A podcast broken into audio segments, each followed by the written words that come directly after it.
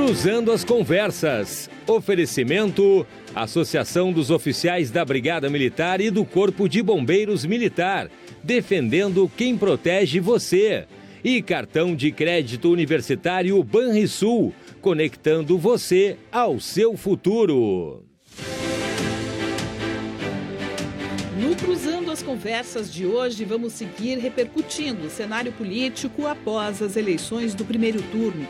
No estúdio, dois convidados debatem e trazem as pautas importantes e os fatos políticos que mais impactam na vida da população.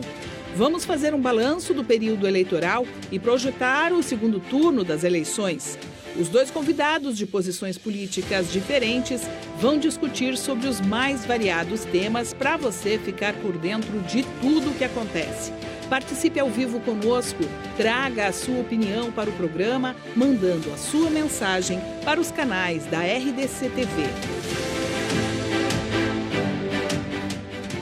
Esse é o assunto do Cruzando as Conversas desta terça-feira, dia 18 de outubro de 2022, com o jornalista Renato Martins e seus convidados. Muito boa noite, sejam bem-vindos a mais uma edição do Cruzando as Conversas para discutir política, para debater ideias, para trocar as experiências e buscar as soluções. Porque aqui nós não falamos só de problemas, nós também buscamos soluções e é o que mais nós precisamos nesse momento, mais nós precisamos no mundo da política. E entre esse primeiro e entre esse segundo turno, a gente está fazendo aqui uma série de programas recebendo políticos eleitos, não eleitos, de vários partidos, de várias ideologias, para discutir a política no Rio Grande do Sul e também no Brasil. Cruzando as conversas de segunda a sexta às 10 da noite, único debate sobre política, economia, cidadania, cultura do Rio Grande do Sul, 100% de jornalismo local, 100% de olhar local sobre os fatos na televisão do Rio Grande do Sul. Hoje, na faixa aqui local do Rio Grande do Sul, é o único programa às 10 horas da noite. Sempre um oferecimento da Associação dos Oficiais da Brigada Militar e do Corpo de Bombeiros Militar, ASOF-BM, defendendo quem protege você. E Banrisul chegou o Banri Shopping, compras, pontos e cashback num só lugar. Nós estamos recebendo hoje o membro da Executiva Estadual do PSOL, Gilvandro Antunes, que está aqui já no estúdio, junto com a deputada pelo MDB, Patrícia Alba, deputada reeleita para um novo mandato a partir de 2023. Vamos discutir política sempre com a sua participação também. Queremos que você participe aqui com a sua opinião. Portanto, ligue-se, porque nós já estamos ao vivo no Facebook, você pode deixar comentários lá, e também no YouTube. O YouTube tem um chat ao vivo ali, que é muito ativo, o pessoal pode deixar o recado, a gente também vai uh, registrar a sua opinião. Temos o canal já do YouTube aí para o pessoal poder localizar e poder entrar lá e fazer a sua, a sua ponderação, o seu comentário, a sua pergunta também para os nossos convidados. Dá para fazer tudo isso e a gente vai ler aqui a sua mensagem. Por favor, sempre assine as mensagens. Está aí o canal da RDC TV Digital, esse é o canal do YouTube, RDC TV Digital, você vai olhar lá, o primeiro vídeo que tiver é o ao vivo aqui do Cruzando as Conversas e você uh, comenta. Também temos um novo canal, um novo canal de interação, que são as mensagens através do e-mail. Se você estiver assistindo a gente com o computador perto ou o computador ligado, nós temos o cruzando as conversas gmail.com aqui para você interagir com a gente. Mande mensagem, cai direto aqui no nosso tablet e a gente lê a sua mensagem por favor, sempre assine, diga de onde você está falando e expresse a sua opinião que nós vamos ler aqui. Gilvandro Antunes, 44 anos, membro da Executiva Estadual do PSOL, sociólogo formado pela Universidade Federal de Santa Maria, pós-graduado em Direitos Humanos e coordenador do movimento Vidas Negras Importam. Seja bem-vindo, boa noite, muito obrigado pela presença. Muito obrigado, agradeço a ti, Renato, agradeço a RDC e cumprimentar aqui a, a deputada Patrícia Alba, que hoje está aqui conosco também. Muito bem, Patrícia Alba, 46 anos, deputada estadual reeleita pelo MDB com 44.871 votos. Casada com o ex-prefeito de Gravataí, Marco Alba, foi primeira-dama do município entre 2013 e 2020, presidente do MDB Mulher do Rio Grande do Sul e vice-presidente do MDB do Rio Grande do Sul. Deputada, muito obrigado pela presença. Boa noite, seja bem-vinda e parabéns pela reeleição. Obrigada, boa noite, Renato, boa noite, Gilvandro, e a todos aqueles que nos assistem pela TV e pelas redes sociais aqui da RDC. Um prazer estar novamente aqui contigo, com os ouvintes, e espero ter uma noite de debates uh, bem profícuos. Prazer é nosso. A senhora aumentou a sua votação, né? Sim, aumentei de mais de 33 mil votos para mais de 44 mil. Uh, dessa vez fiz 44 mil 871 votos. É muito voto, é muita responsabilidade. Aumentou também a bancada das mulheres na Assembleia, né?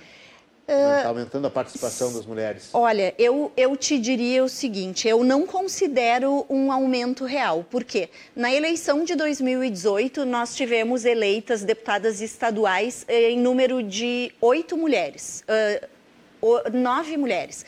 Quando eu entrei, eu assumi, eu era suplente, Sim. não fui eleita em 18. Entrei como suplente em 2020 e 20, em dezembro de 2020, e me tornei a décima mulher eleita da Assembleia. Certo. Com a cassação de um deputado no final do ano, deste ano, nós tivemos o ingresso de mais uma mulher. Então, nós estamos com 11 mulheres que são titulares hoje, de 55 cadeiras, e elegemos 11 mulheres. Ah, né? então, eu, eu não tá acho tá isso um grande empatado, crescimento. Mas elas não foram, algumas não foram eleitas também, né? É, é outras é foram né? eleitas, né? é, mas a gente teve um bom crescimento a nível nacional, nós passamos de duas deputadas para seis. É um crescimento uh, expressivo, mas se nós pensarmos em 31 deputados, seis também é pouco. Né? Ah, então claro. a gente precisa ainda uh, caminhar bastante, é um processo que ele não é rápido, né? mas eu, eu tenho muita confiança de que a gente vai sim ampliar a participação das mulheres. Gilvandro, e a bancada negra, a, a chegada também na Assembleia, acho que pela primeira vez temos duas mulheres negras né, na Assembleia Legislativa. Exatamente, Isso é uma conquista, vamos né? ter a Laura Cito e a Bruna, e a Bruna né, duas mulheres negras que compõem hoje a bancada negra na Câmara de Vereadores. Uhum e que é um feito muito importante, né? Tendo em vista que não havia na Assembleia Legislativa uma representação negra genuína, digamos assim, né? E agora se mostrou, assim como o avanço das mulheres, o avanço na pluralidade, né? Que diz respeito também à raça e etnia. Muito bem, e é, é, é pelo menos um, um, primeiro passo. Duas mulheres negras também é muito pouco, 11 mulheres na Assembleia é pouco como a senhora disse, cinco também. É cinco, né? Seis. Na, na, seis na bancada federal também é pouco, mas de dois para seis já é um, um grande, é. uma grande conquista, né? Uh, acho que eu gosto de ser otimista, eu sou otimista sempre, né? Então, eu acho que estamos caminhando né, para um, um crescimento. Talvez ele não esteja tão rápido como a gente queria, de conquista de mais espaço para as mulheres e mais espaço para os negros, né, Giovandro? Exatamente, mas não eu é a velocidade acho... que a gente quer, mas está acontecendo. Eu, eu acho que a velocidade também ela responde a questões objetivas da política. Evidentemente que nós queremos mais mulheres, nós queremos mais pessoas negras, indígenas, mas eu acho que também a política ela dá passos objetivos de acordo com a realidade que cada setor, cada categoria consegue se impor, né, de forma legítima, na imposição legítima, né, uh, no cenário eleitoral. Muito bem, eu queria que tu explicasse também, Giovana, um pouquinho sobre a, essa proposta do PSOL, porque você foi co-candidato a deputado federal, né? Exatamente, exatamente. Como é que funciona isso? Isso é um dispositivo novo, né, que ele ainda não tem, digamos, um, um, um regulamento jurídico ainda. Né? Uh, na Europa é mais comum, né? então grupos de ambientalistas, antirracista, grupos feministas, ao identificar que é, é, é, mas é mais uh, provável se eleger ou fazer mais votos de forma coletiva, ao invés de dividir votos, somam os votos. Claro que essa soma, ela não é uma soma de números diferentes, é um número, né, como o nosso que foi né, o, o, o 599 pelo PSOL. Uh, posso falar o número que já passou a eleição? Pode, não tem problema nenhum. E, e, é a forma de setores, né? Eu vim né, do, do, Movimento Vidas Negras Importam, sou coordenador estadual do Movimento Vidas Negras Importam, o Márcio Chagas, que foi ex-árbitro de futebol, que uhum. ele foi o candidato, e a Fran Rodrigues pelas mulheres negras. E aí a gente uniu forças para tentar, não nos elegemos, mas fizemos um debate muito importante sob o ponto de vista da luta antirracista e sob o ponto de vista também das candidaturas coletivas, que é uma novidade muito importante. Inclusive, Renato, uh, para concluir aqui, nós temos em São Paulo um mandato coletivo do PSOL, né, que fez mais de 100 mil votos. Eu ia perguntar se já tinha uma experiência. Se reelegeu que é o mandato da Mônica Seixas, junto com o mandato coletivo que fez uma boa votação e se, elegeu, se reelegeu na cidade de São, no, é, no estado de São Paulo. Qual é a vantagem de, de, de obviamente que além do rodízio, né, da participação desses, desses políticos que se candidatam ou se co-candidatam, mas qual é a grande vantagem para o eleitor, por exemplo, ter várias pessoas com eu rodízio nesse caso? Eu acho que ele abre um debate importante, né, que é um debate uh, que esses mandatos são a partir de lutas sociais concretas. Né? Esses mandatos eles só podem ser exercidos, e essas candidaturas só podem ser formuladas a partir de representações de movimentos sociais. Né? Por quê? Porque tem uma característica do Brasil, que evidentemente não é do Brasil, mas é uma característica ah, da, da, política geral, mundial, pode ser, pode ser dito assim, que é um individualismo muito grande de mandatos. Né? Não quero dizer que isso está errado, isso é uma tradição. O novo, o novo somos nós, na verdade, né? Mas também coloca. O novo não é o novo, no caso. Não, não, não, não é o novo, não. não é o novo. Apesar que o Amoedo. O novo se diz a, a novidade da política. Exatamente, mas agora que o Amoedo mas declarou voto no Lula. Do novo dizem que não há nada tão velho quanto o novo. Exatamente, agora o Amoedo uh, declarou voto no Lula, Sim, né? Então agora eles, eles, eles Achou com, o novo. Eles estão com um problema aí maior que o MDB. É, já vamos falar desse assunto também. Estado, desculpa, não quero adiantar. Não, não tem problema, não, não tem quero problema. adiantar essa pauta. Estamos aqui. cruzando as conversas. Mas eu acho muito interessante esse novo dispositivo, uh, que ainda não é um dispositivo jurídico né, no, no, no processo, uh, na lei eleitoral, mas ele vai se impondo de uma forma que eu acho que cada vez vai ser mais comum esse tipo de candidatura. Está na tela aí o nosso e-mail, que é mais uma ferramenta interativa para você se comunicar conosco, mandando a sua opinião. A opinião sobre o primeiro turno, a sua projeção para o segundo turno. Quer falar de Onix, quer falar de Leite, pode falar. Quer falar de Lula, quer falar de Bolsonaro, pode falar. Obviamente, nós temos que manter aqui o equilíbrio. Não podemos ferir a legislação eleitoral, nós estamos em campanha, faltam menos de duas semanas, está na hora de votar. A abstenção é um desafio, né? Nós tivemos a maior abstenção uh, da história, 30% no primeiro turno. Não sei qual é a projeção. Nós, vamos, nós queremos fazer um programa aqui sobre abstenção na semana que vem também, mas esperamos que as pessoas uh, possam realmente exercer o seu direito de voto uh, no dia 30 de outubro. E deputada Patrícia Alba, como é que o MDB está lidando com esta pequena, grande crise, eu posso dizer assim? eu ia dizer pequena, mas ela não é tão pequena assim, não, porque estão é correligionários. É uma grande? Estão é, é, correligionários indo com Eduardo Leite, até porque tem o vice Gabriel Souza, né? E essa, na verdade, acho que essa crise começou lá em janeiro, não começou com o nome de Alceu Moreira, Gabriel Souza, aí Gabriel Souza se lançou, aí, aí acabou sendo, sendo transformado em vice de, de Eduardo Leite. Qual é o descontentamento hoje, Patrícia Alba, principalmente, como uh... vice-presidente do MDB? Renato, eu te diria que, que esse problema começou quando do término do segundo, do segundo turno da eleição de governador passada. Né? Quando algumas pessoas do MDB entenderam que deviam fazer parte de um governo do qual eles tinham sido adversários no segundo turno. Né? Então, é, é, o normal, o que acontece é que dois partidos vão para uma eleição, os partidos vão para uma eleição e quando a gente chega no segundo turno, nós temos partidos agregados. Não foi o caso de MDB e PSDB naquele momento nós, havia, nós éramos adversários, inclusive adversários, uh, e eu sou muito crítica disso, critiquei durante todo o período e sigo criticando.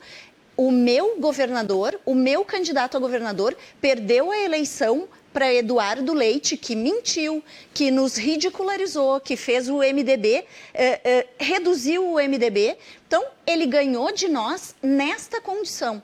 E aí, quando o MDB decide, através de uma maioria do diretório, eh, e o diretório, nosso diretório hoje conta com, hoje, conta com 72 membros, só que o MDB é um partido que só de vereadores tem mais de 1.500. Né? Então, assim, quando aquela decisão foi tomada, o racha iniciou. E aí, com a condução, uh, e eu, eu digo isso aqui porque digo isso dentro do meu partido, disse isso ao longo do tempo dentro da minha bancada, da qual eu passei a fazer parte dois anos depois do início desse governo Eduardo Leite, que eu tenho muitas críticas. Uh, era previsível, era perceptível o que hoje está acontecendo. Né? Nós víamos uma, uma subjugação do MDB ao, não só ao governo Eduardo Leite, mas principalmente para a pessoa do governador.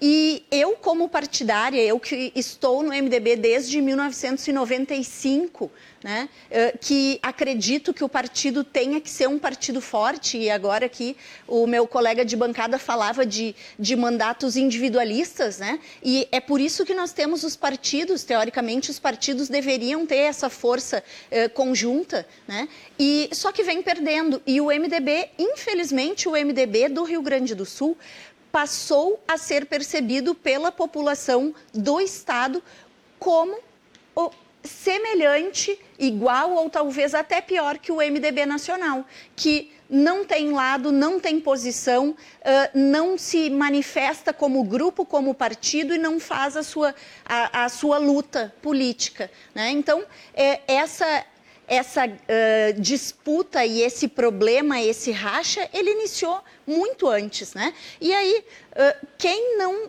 imaginava que o candidato que estava no governo, né, que estava porque não está mais, e isso é uma bagunça, acho, na cabeça do eleitor, né, um, uma pessoa que se elege governador de um estado é a honraria maior que se tem, né, é representar os seus iguais, os gaúchos, abre mão disso, renuncia por uma convicção pessoal, por um projeto político pessoal, quer ser presidente. Bom, eu acho que qualquer um pode querer ser presidente, mas se tu te colocou como uh, candidato a governador, tu foi eleito, espera passar isso, né? Tu coloca o teu projeto pessoal acima da vida dos gaúchos, não é possível, né? Pois esse esse candidato, eu já imaginava que ele iria concorrer à reeleição, apesar dele afirmar também, e aí vem outra questão, né? O governador afirmou durante todo o seu mandato que não concorreria à reeleição. E aí, descaradamente, aparece como candidato à reeleição. E a gente não vê uma crítica né? Não se vê uma crítica a isso. E eu ah, lembro. Eu acho que está bem posta a crítica, deputada. eu não permite. vejo críticas. A crítica está aí no, no, no, no, horário eleitoral, nos debates. Eu vejo muito bem. Eu, o quando... candidato que a senhora certamente vai apoiar pela sua fala, né? Que a senhora vai deve expressar esse voto aí em Onix Lorenzoni, tem batido muito nisso. Não, mas aí é uma disputa aliás, é, eleitoral. É, é, um, é uma, é eu uma não crítica via... que ele faz seguidamente, né? É, eu não vi quando isso aconteceu ninguém da imprensa cobrar nada. Ah, mas aqui, né? aqui nós cansamos de fazer debate.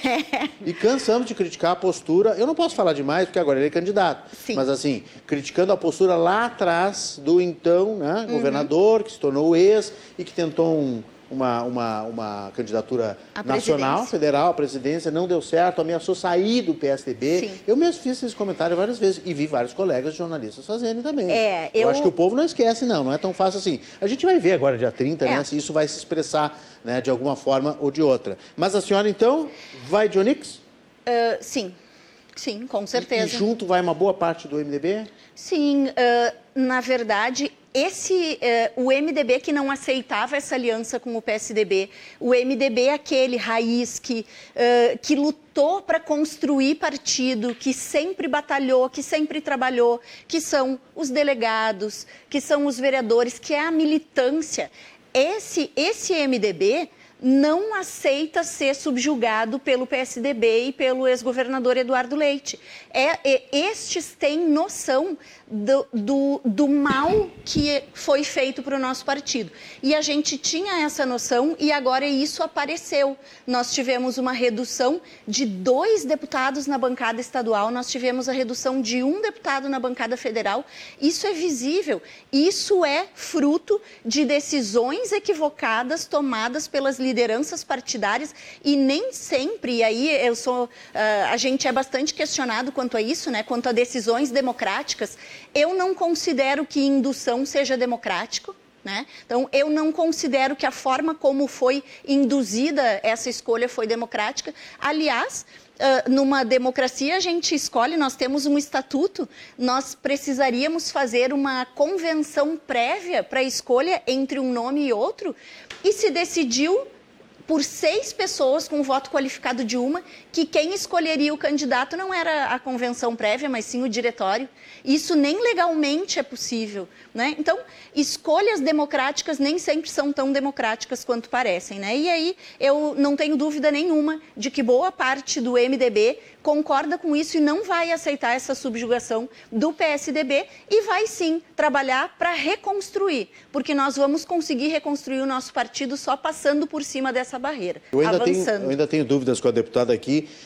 como é que o MDB vai resolver algumas questões, tenho essa, essas dúvidas em seguida eu vou fazer. Mas antes nós precisamos saber da esquerda, se a esquerda vai de leite, se vai apoiar, o Giovanni está aqui representando o pessoal, mas eu também preciso mandar um abraço aqui para Paola Almeida, já estão conosco, também a Gisele Rosa, a Verônica Santos, o Pedro Luiz de Esteio, Maria Luísa lá de Capão da Canoa Litoral, sempre ligado conosco, e também a o Araciana Lustosa, está aqui saudando o Gilvandro, no Cruzando as Conversas. O Joel Liberato já chegou também, em seguida eu leio a pergunta dele. O Joel sempre acha o canal certo né, para passar o recado dele, sempre faz a sua pergunta e faz seu comentário ácido aqui, o Joel eh, Liberato de Porto Alegre. Nós temos também o Cruzando as Conversas, gmail.com, está aí na sua tela. Gilvandro, como é que vai o pessoal no segundo turno e como é que você vê de maneira geral o cenário da esquerda no Rio Grande do Sul?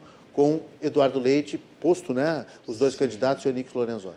Perfeito, Renato. Bom, essa, essa questão da eleição no Rio Grande do Sul no segundo turno, no que diz respeito da esquerda, né, e aí eu posso falar do PSOL, mas projetando um cenário da esquerda no geral, ele é um pouco mais complexo do que se apresenta para a deputada Patrícia Alba, né? Digo isso por questões, claro, o candidato que nós apoiamos, inclusive o Pedro Rua, que é do meu partido, foi vice do Edgar Preto, por pouco, né? Por 2 mil votos, pouco mais de 2 mil 2. votos. 2.200 votos. Exatamente, não foi ao segundo turno, né? Bem, se sabe né, que a esquerda aqui no Rio Grande do Sul tem uma discordância programática bastante grande com o Eduardo Leite, né? com o Onix não precisa nem falar, né? evidentemente, que essa, que essa discordância programática ela se amplia no que diz respeito a candidatura do Onyx Lorenzoni, enfim, por ser, ter uma ligação umbilical com o governo Bolsonaro, mas também com o Eduardo Leite nós temos uma pauta que é bastante, bastante, bastante divergente, que diz respeito às privatizações, a relação com o funcionalismo público, né, a aplicação de recursos em áreas sociais. Bem, mas nós estamos numa eleição que ela, digamos, é necessário se resolver nessa realidade política. Bem, qual é a resolução do pessoal tirada no diretório estadual? Né? Isso é muito importante. Que foi nenhum voto em Onyx Lorenzoni e liberando né, a sua militância, os seus filiados, ou a votar em nulo ou a votar em Eduardo Leite. Né? Então nós não temos nenhuma resolução que diga assim, ó, vote em Eduardo Leite. A nossa resolução é nenhum Tem uma voto. orientação. Não, nenhum voto em Onix Lorenzoni, por questões óbvias, né? Que o pessoal não, né? Existe uma eleição nacional, existe, né? Enfim, nós temos. Talvez né, temos a oportunidade de debater ainda vamos falar, vamos falar em seguida do cenário nacional. nacionais, uhum. mas que nós vamos, né, a partir disso, né, orientar né, a, a nossa militância a, a, fazer essa escolha, ou no nulo ou no Eduardo Leite. Né? Bem, qual foi a dificuldade que, além da, da, da questão da, da, da, divergência programática com o governo Eduardo Leite, que expressou nos votos em toda, né, a deputada Patrícia acompanhou os votos do pessoal né, em quatro anos de, de, mandato de Eduardo Leite, né, é a questão que o, o, o governador Eduardo Leite não apoiou o ex-presidente Lula. Bem, ao ele, de forma pragmática e legítima, né, é legítimo que ele, que ele não queira apoiar, mas ele também fecha um pouco os canais dele com, com a esquerda. Né?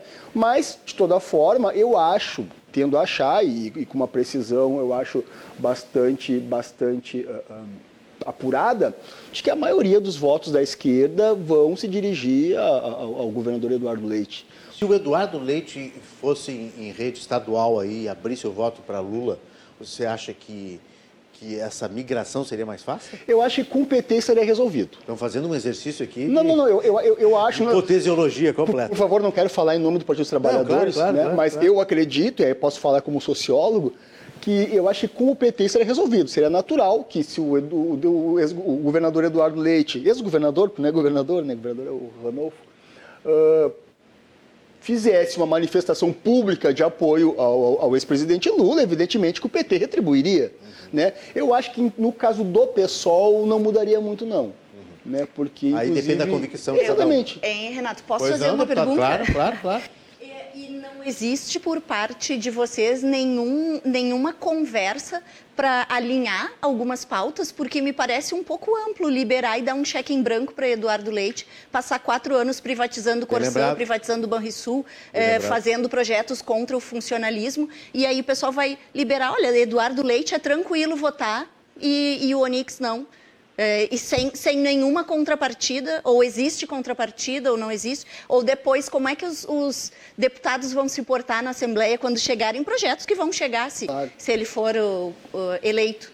Não, eu entendi uma a pergunta. Eu, eu acho uma boa questão nós não estamos passando um cheque em branco. Um cheque em branco seria se a gente apoiasse o Eduardo Leite, se assim, vamos votar em Eduardo Leite, o pessoal apoia Eduardo Leite, tivesse, fizesse uma foto das lideranças do pessoal, presidente do partido, Luciana Genro, fizesse uma foto com, né, com o governador Eduardo Leite, dissesse vote Eduardo Leite sem fazer nenhuma contrapartida.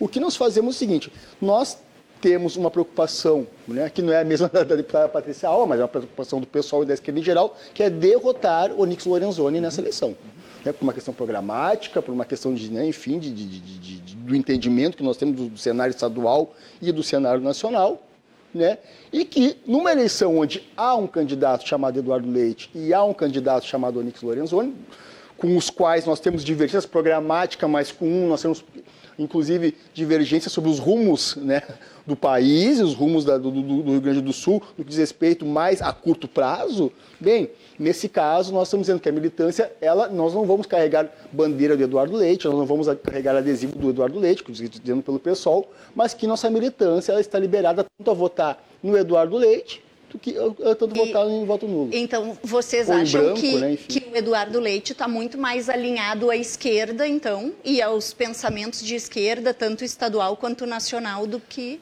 Não, eu, eu, eu, eu, acho que nesse caso o, o, o Onix é claramente de direita, Sim. Né, de extrema direita em alguns aspectos, né?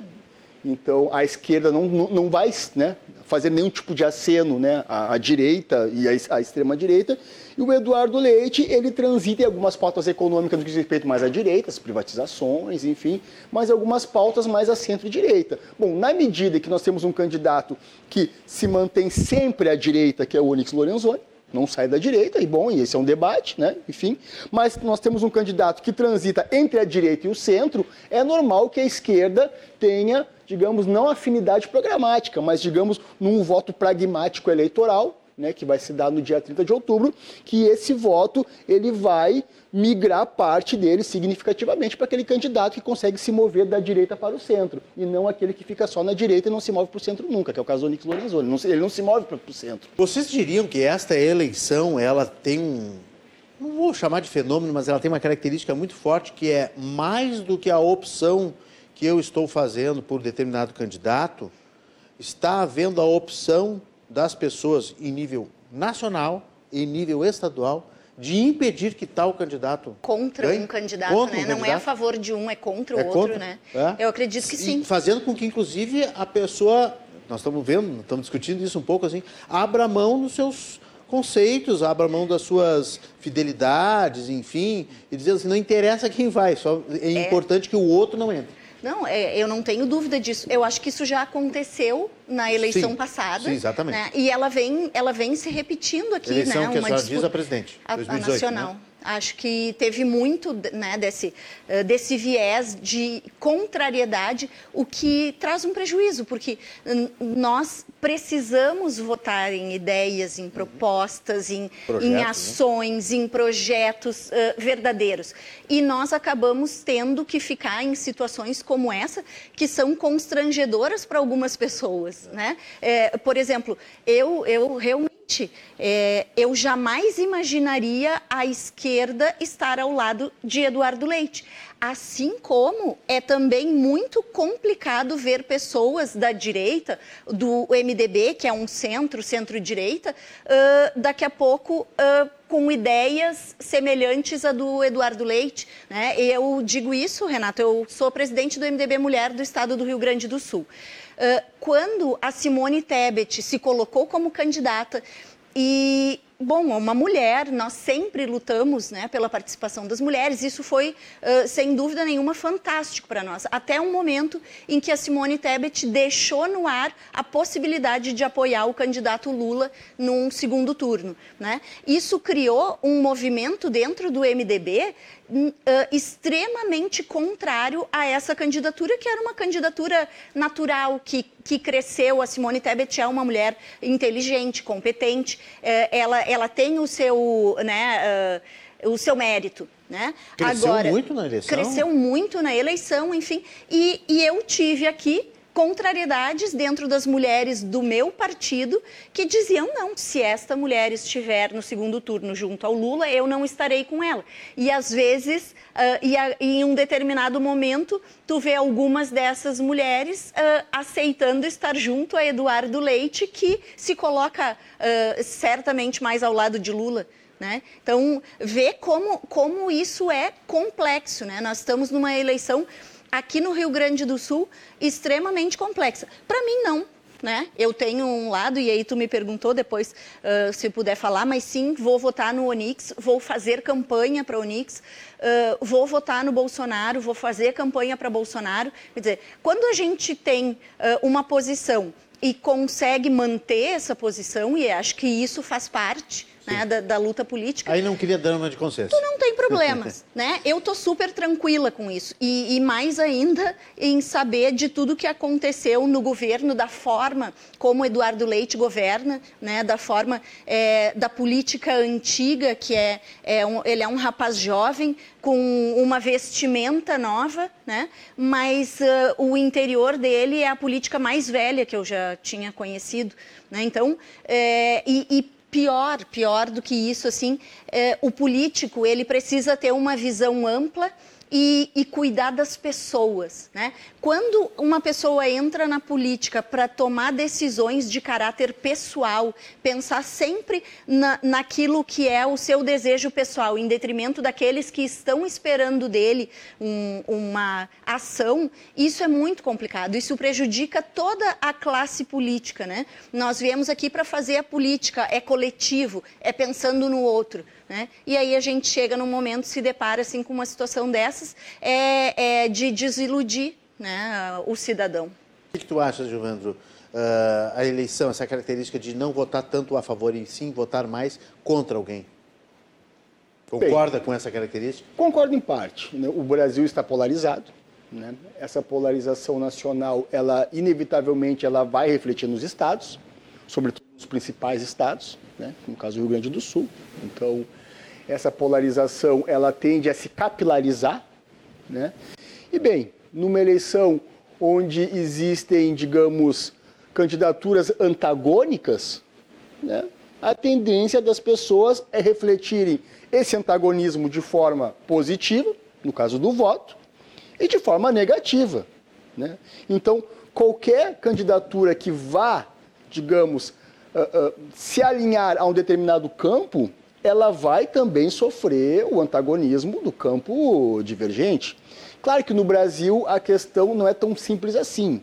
A gente sabe que a política regional no Brasil é um país muito grande. Então a política regional no Brasil, ela se move por uma por diversos interesses ou interesses, como diria o Leonel Brizola. Uhum. Uh, mas se vê bem, o, o que, que se vê? Se vê no Nordeste, né, onde o ex-presidente Lula é muito forte, se vê que há uma tendência do MDB né, estar mais alinhado ao, ao, ao ex-presidente Lula, não é verdade? Uhum. Então, por quê? Porque também reflete uma política regional. Características da política regional. Exatamente. Vai pegar no Sudeste, o MDB, onde reflete mais uma política do Michel Temer ali, enfim, o próprio MDB no, no Rio de Janeiro.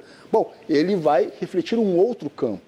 Então, o que eu quero dizer isso? Apesar de toda. Por isso eu te falei que concordo em parte. Né? Bom, nós, nós vivemos uma polarização política, onde, bem, o eleitor ele vai refletir essa polarização de forma positiva no voto de um e na forma negativa de negar tudo que o outro fala, mas também existem placas tectônicas muito mais complexas na política regional uh, do Brasil, que elas se vão se mover independentemente desse antagonismo, que é o caso de vários partidos. Aí. E aí, provocam terremotos ou não provocam terremotos? Embarcando Olha, nessa tua analogia, né? Que quando as placas tectônicas se mexem... Veremos no dia 31 de outubro. Tem terremoto de escala Richter, né? 4, 5, 6, 7 e 8. Olha, o pessoal já está debatendo lá no YouTube.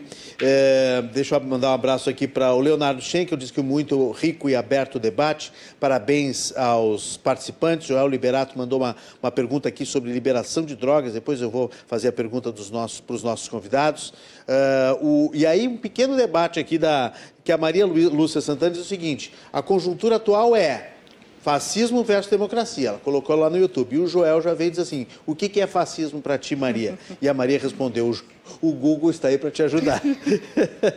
e aí o Joel já faz uma, uma, uma, mais um comentário aqui. É, mas aí eu não posso fazer esse comentário do Joel, porque transgride a legislação eleitoral e a gente tem que cuidar. Um abraço também para o Alessandro Esquinor, o Leonardo Osório, estão conosco também, Vânia da Boa Vista e o Marcos do Menino Deus. Você participa também pelo Gmail que está na tela e também pelos recados lá do YouTube e também para os recados do Facebook. O pessoal que está reclamando aqui do nosso WhatsApp, que está em reformulação, já vai voltar essa semana ainda o nosso WhatsApp aqui na interativa do Cruzando as Conversas. É, vamos falar um pouquinho então do cenário nacional, já que a gente entrou um pouquinho mais. É, se bem que a deputada queria falar um pouquinho mais, para a gente encerrar e não fazer tanta campanha para um lado ou para o outro, e tanta descampanha também, né, ou anticampanha, é, vamos só encerrar assim, falando um pouquinho então da, da, da decisão pessoal sua e do seu grupo, né? Que, que, que, que obviamente está o ex-prefeito Marco Alba, né? Que o já, prefeito Melo. O prefeito Sebastião Melo, que abriu o voto também, que vão com o Onix Lorenzoni. Isso também não, não, não fere algumas uh, raízes uh, mais próximas da esquerda do próprio MDB? Uh, eu, eu te diria, e aí só complementando o que disse o Gilvandro, né? Eu, eu falei no início do que eu disse que o MDB do Rio Grande do Sul ficou parecido com o Nacional. Né? O MDB nacional toma suas decisões, né? parte vai com Lula, parte com o Bolsonaro, outra parte com a Simone, e o nosso aqui do Rio Grande do Sul acabou se tornando uh, muito semelhante a esse MDB que, né? que, exatamente, e que se impulsiona por interesses né? E, e não é o que nós queremos para o nosso partido. E aí ver uh, o, o, o, MDB e, e, a nossa militância, ela tem um, um viés, eu não diria de direita, eu acho que de centro-direita, né? E acho que isso não tem, não fere em nada os princípios que o MDB que o MDB trabalha. Eu não vejo, não vejo dificuldade nenhuma nisso. Que nasceu como união. um partido de esquerda, né? Para fazer que oposição à arena. um né? partido de esquerda, mas tu sabe que esquerda e direita é, hoje são, são termos que na prática eles não eles não são uh, adequadamente colocados em prática. A gente falava um pouco antes do início aqui do debate a respeito da, do início do PSOL, que foi quando o PT uh, deixou de ser tão esquerda né, e passou a dar uma guinada mais para centro-direita. Então, uh, isso vai acontecendo. Os partidos, quando passam pelo poder, acabam ficando um pouco semelhantes. Né? E, e eu, a esquerda ou ações de esquerda são aquelas que cuidam das pessoas, que trabalham na área social, como educação, como saúde, como assistência. Isso o MDB sempre foi muito forte nessas áreas de atuação. E isso eu não tenho dúvidas de que o candidato, não vou fazer campanha então, né?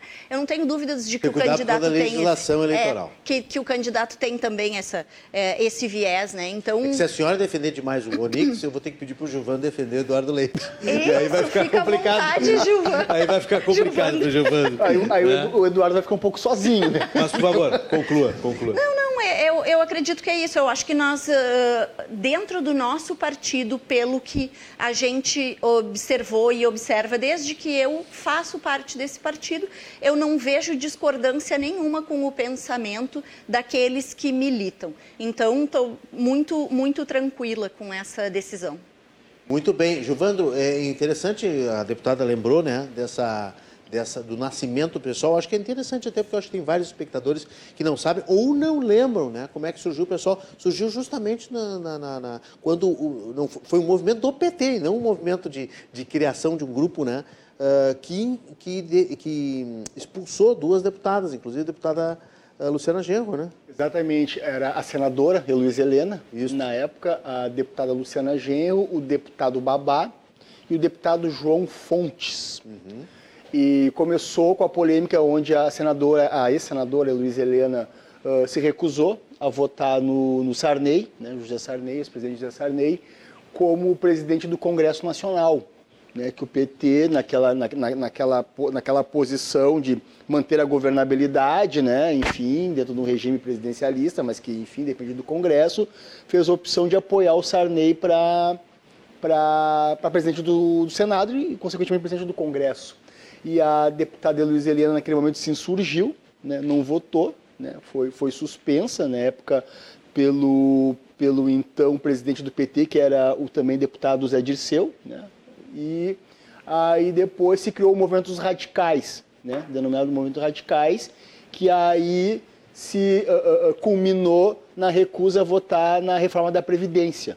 Né? Naquela época, né, que o PT historicamente tinha falado que era contra a reforma da Previdência, aplicou a reforma da Previdência e esses parlamentares foram, foram, foram expulsos né, por ter votado contra a reforma da Previdência. E aí surgiu o um movimento por um novo partido. Né? E depois, dois anos depois, com a coleta de assinaturas, foi o primeiro partido que teve que coletar 200 ah, mil assinaturas para poder se legalizar. Então nasceu o PSOL. E o PSOL Muitos falam que é o puxadinho do PT, mas poucos sabem que o pessoal ele nasceu de parlamentares expulsos do PT. Mas hoje, né, a história já parte dela está né, superada, né, e nós estamos caminhando juntos de forma independente, cada partido evidentemente, mas de forma juntas para um novo futuro para o Brasil. A Paula Almeida está comentando aqui, está comentando que é, quando a deputada falou, me parece que, que ela quando a deputada falou exatamente do, da questão do, de Eduardo Leite, da, do, do, que ele deixou de fazer e da, da decisão dele tentar né, o, o cenário nacional, depois mudar de ideia, depois abrir mão, enfim, tudo isso que nós falamos. A Paula está dizendo, então não estão pensando no futuro do Estado, tendo esse posicionamento, se contradizem em relação aos ideais ao futuro do nosso Estado. Falou tudo, deputado. Estou com você em relação ao posicionamento, em ter certeza para o que queremos. Muito triste pensarem somente em interesses pessoais e não ter uma visão como um todo, não pensarem no futuro do Estado. É, eu, eu vi hoje também a declaração do, do ex-candidato Ciro Gomes, né, candidato no primeiro turno, ele deu uma declaração, estava junto numa live com, com quem mais? Tava, acho que estava com a Luísa Helena, se eu não me engano, eu recebi o um videozinho, depois eu confirmo aqui. Enfim, ele foi extremamente verborrágico, como ele é sempre, né? E disse assim: agora não interessa se nós vamos abraçar e vamos dar mão para a esquerda e tal. Agora é impedir a continuidade. E aí ele dá os adjetivos, todos aqueles que ele dá, que ele dá. Ou seja, reforça essa nossa tese aqui de que o mais importante é votar contra, é impedir contra. E isso está acontecendo nós vamos falar um pouquinho do cenário nacional ainda mais um pouquinho, mas isso está acontecendo, eu noto, pelo menos, nas conversas aqui no Estado. Né? eu acho que talvez o Rio Grande do Sul esteja vivendo, talvez seja um dos poucos estados que esteja vivendo isso. Né? É, que está trabalhando um, um, uma esquerda, uma esquerda mais à esquerda e uns indecisos né, para amealhar e dizer assim, por favor, este sujeito não. Então, façam qualquer coisa, mas, por favor, não deixem esse sujeito. Eu estou fazendo uma leitura técnica aqui, né? Estou tentando fazer uma leitura, não estou fazendo juízo de valor sobre candidato A ou B. Né? Me parece que está acontecendo muito isso eh, da forma como acontece. Né? O Givando já relativizou isso, e, obviamente tem uma parte já decidida, né? Existe uma parte decidida em votar em A ou B no Brasil e aqui. Mas existe todo um. No, lá no cenário nacional é um, é, um, é um universo pequeno que talvez faça a diferença. Aqui talvez seja maior necessário, principalmente para o candidato Eduardo Leite. Não sei o que vocês acham em relação a isso, deputada. É, é, eu, eu sempre acredito, falei há pouco, que nós temos que trabalhar e discutir em cima de propostas. Né? Eu me vejo nesse momento é, tendo que fazer argumentações, porque como o MDB hoje é vice do candidato que se coloca, nós precisamos saber os motivos de por que todo o MDB não está junto com esse candidato. Né? Então, as circunstâncias acabam nos colocando nessa situação que, que é péssima, é péssima para o Estado. Nós não vemos debates de ideias, nós não vemos debates de ideias a nível nacional, né? e, e sequer nós vemos isso uh, nos representantes. Né? Outro dia eu fui a um outro programa e os candidatos estavam, uh, os candidatos não, os representantes de alguns candidatos, eles diziam que o seu era era menos pior do que o outro porque por causa de algum motivo. Então, isso é, é tão raso para gente, né? Só que, infelizmente, nós estamos num momento uh, diferenciado. Só que eu faço aqui um, um, um parênteses. Eu sei, nós sabemos, eu participo de eleições há muito tempo, o Marco concorreu a prefeito em Gravataí uh, por cinco vezes, eu acredito, e a gente faz pesquisas, a gente tem a noção do eleitorado e as pessoas, elas não querem briga, elas querem propostas, elas não querem agressão. Só que hoje nós estamos num momento tão polarizado, mas tão polarizado que as pessoas não conseguem mais conversar e discutir ideias e infelizmente é, muitos é, votos estão sendo votos negativos, né? Eu voto neste para não ganhar aquele. E, e, às vezes são justificativas das pessoas, né? É, eu não quero, ou às vezes eu não quero decidir ou declarar o meu voto e eu digo então, não, eu voto neste só porque eu não, não quero aquele, claro. né? Uhum. Mas é, é, sem dúvida nenhuma. E aqui no Rio Grande do Sul nós estamos com esse problema também, porque uh, o, o candidato, esse ex-governador, se colocou nessa sinuca. Né? Ele se colocou numa situação de que ele não pode abrir voto para nenhum candidato a nível nacional, porque ele eh, eh, quer e precisa dos votos de ambos os lados. Né? Mas aí a gente corre o risco de acontecer o que aconteceu com o PT lá a nível nacional na criação do pessoal. Daqui a pouco vem aí uma, uma uma reforma né, desse tipo, uma reforma previdenciária que, que confronta com qualquer pensamento né, uh, da esquerda, e aí a esquerda vai ter que dizer: olha, nós ajudamos a chegar nessa situação.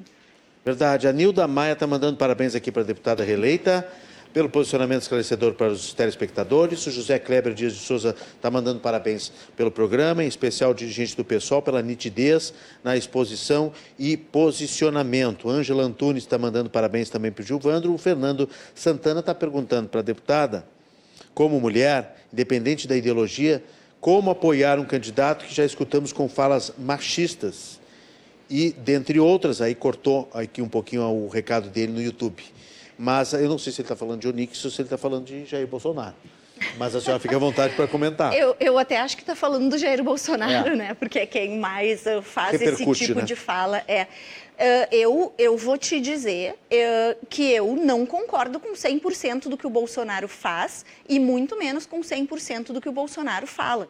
Eu acredito que as posições, os pensamentos e, e a maneira como ele pretende governar, e acredito que nem conseguiu fazer tudo da forma como ele queria, eh, se assemelham àquilo que eu espero de um governante, aquilo que eu espero eh, para minha comunidade, para minha família. Então, eh, eu, eu também não concordo com falas nem homofóbicas, nem contra as mulheres, nem, nem preconceituosas com raça, com religião, enfim.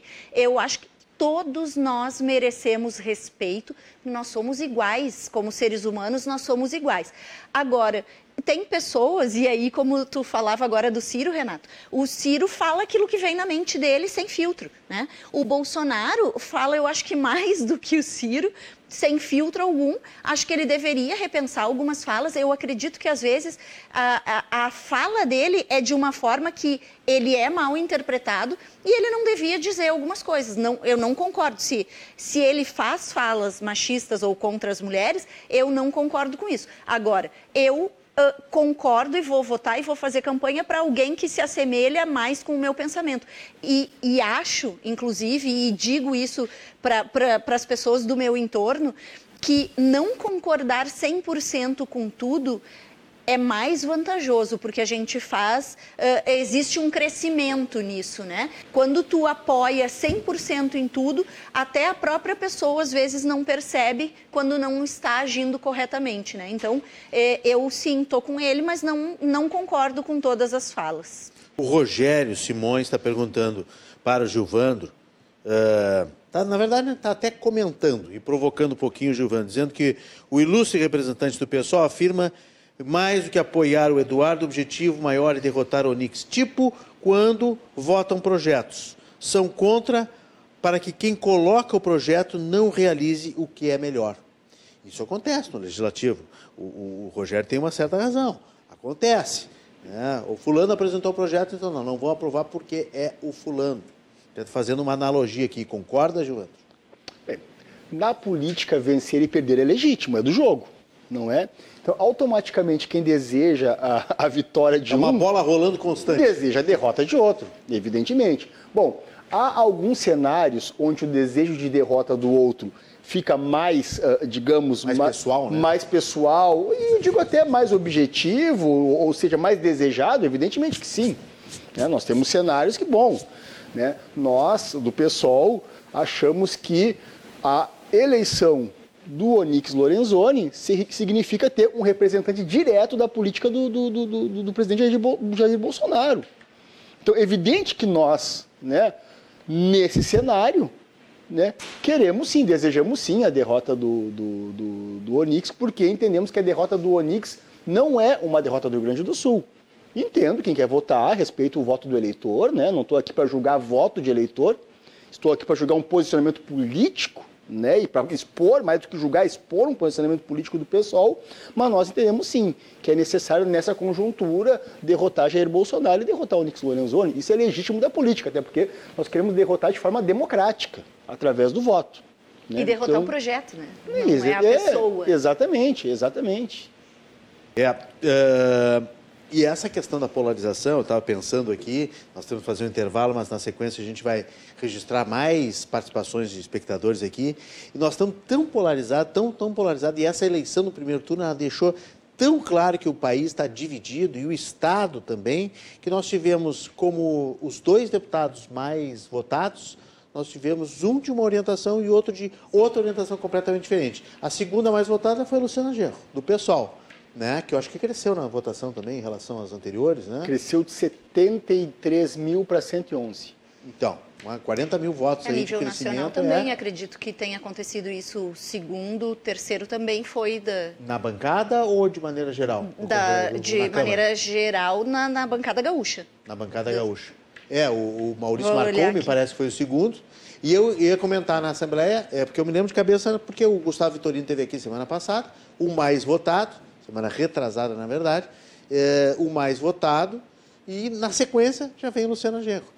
Né? Uhum. Gustavo Vitorino, que tem toda uma orientação de direito, um discurso de direito, é jornalista, comunicador, colega meu, mas sempre defendeu Jair Bolsonaro, declaradamente. Veio aqui no programa também e, e defendeu, disse que vai votar em, em, Jair Bolsonaro no segundo turno. E a, e a Luciana Genro com a sua uh, carreira tradicional em cima da defesa dos ideais de esquerda, né?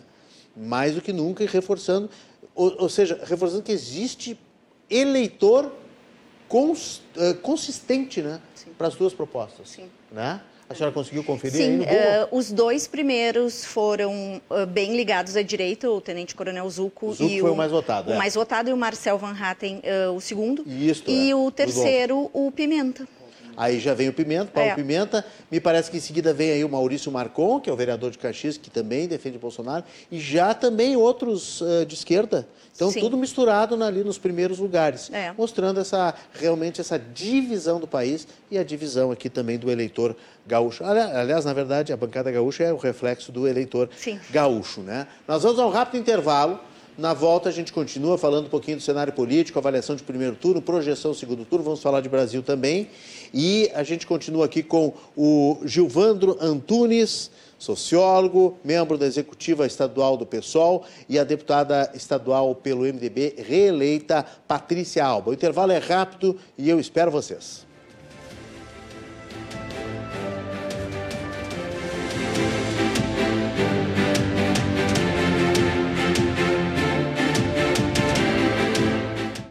De volta com as Conversas na tela da sua RDC TV. Estamos em 24, 524, Claro Net TV, ao vivo também, simultaneamente, no YouTube e também no Facebook. Nossos convidados de hoje, o Gilvandro Antunes, membro da Executiva Estadual do PSOL, e também a deputada estadual reeleita pelo MDB, Patrícia Alba. Você participa conosco sempre pelos nossos canais interativos. Está aí, inclusive, na tela o RDC TV Digital, que é como você chega no nosso canal de YouTube para deixar os seus comentários lá no chat. Também pode deixar no Facebook, também pode mandar para a gente através do nosso Gmail, né, que vai entrar aí, entrou na tela, o cruzando as conversas, gmail.com.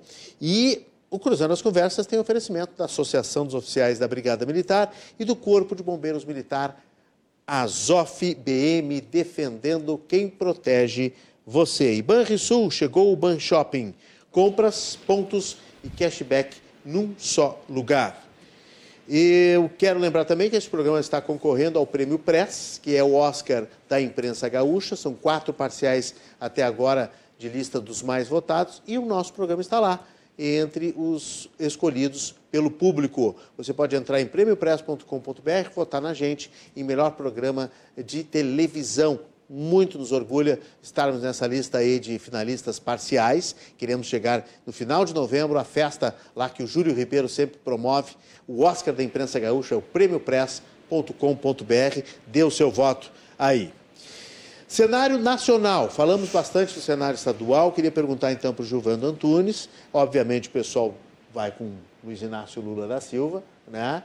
E acha que está garantida essa eleição para o segundo turno ou o cenário está um pouco uh, conturbado, aí, um pouco confuso? Nós tivemos pesquisas, mais uma vez, mostrando cenários diferentes, né? Lula na frente, Bolsonaro na frente. Instituto de Pesquisa agora está complicado a gente acreditar, né, Giovano? Não, se eu tivesse que apostar, eu apostaria na vitória do, do ex-presidente Lula. Né? Por quê? Bom, o ex-presidente Lula ganhou o primeiro turno. Né? Não no primeiro turno, ganhou o de 6 primeiro, milhões de votos. 6 milhões de votos. Bem, nós temos aqui cerca de quase 9 milhões de pessoas que não votaram nem no Bolsonaro, nem no Lula e nem nulo e nem branco, que votaram na Simone Tebet e no, e no, no Ciro Gomes. Bem, a tendência do voto do eleitor da Simone Tebet e do Ciro Gomes, a tendência é migrar mais para o ex-presidente Lula, que já tem uma vantagem de 6 milhões de votos. Então nós estamos discutindo 9 milhões de votos da Simone e do, e do, e do, e do, e do Ciro, que tem uma tendência, ou seja, um potencial de migração maior para o ex-presidente Lula. Bem, tem muita gente que não foi votar, as abstenções. Mas, historicamente, as abstenções do segundo turno são inclusive maiores que a do primeiro turno. Então, ou seja, não existe hoje um cenário que diga assim, Desculpa, olha... Giovano, só, você acha que a abstenção vai aumentar agora, no segundo turno, é isso? A tendência sempre no segundo turno é aumentar e, a abstenção. E esse ano acho que mais ainda, porque tem um desgosto geral. Né? Exatamente. Né? Então, o que nós estamos discutindo aqui? Bem, se os votos da Simone Tebet e do, e, e do Ciro vão migrar com um potencial maior em questão, em questão ideológica para o ex-presidente Lula. Se o número de abstenções tende, talvez, a aumentar um pouco, não muito, mas, mas não tende a diminuir, bom, isso potencializa o, ele, o, o, o candidato que já fez mais voto. Bem, no caso do Bolsonaro, ele tem uma, uma, uma tarefa que é mais difícil, porque virar voto é mais difícil do que ampliar votos no caso do Lula. Então, o Bolsonaro ele teria que fazer os votos da Simone Tebet e do Ciro Gomes e para ele majoritariamente, olha a matemática, e para ele majoritariamente e fazer a virada de votos de quem votou no Lula numa eleição extremamente polarizada. Então é muito difícil. Agora, está garantido? Evidentemente que não. Né? Pode acontecer um pênalti aos 46 do segundo tempo aí, bom, né? Mas eu estou dizendo isso, que e discutindo em números, não só em vontade. Bom, se perguntar a minha vontade, ah, bom, minha vontade eu quero decidir agora, já que no dia 30 se abre a eleição, bom, enfim. Mas discutindo em números, bom, a vantagem do, do, do ex-presidente Lula, ela é significativa. Está resolvido?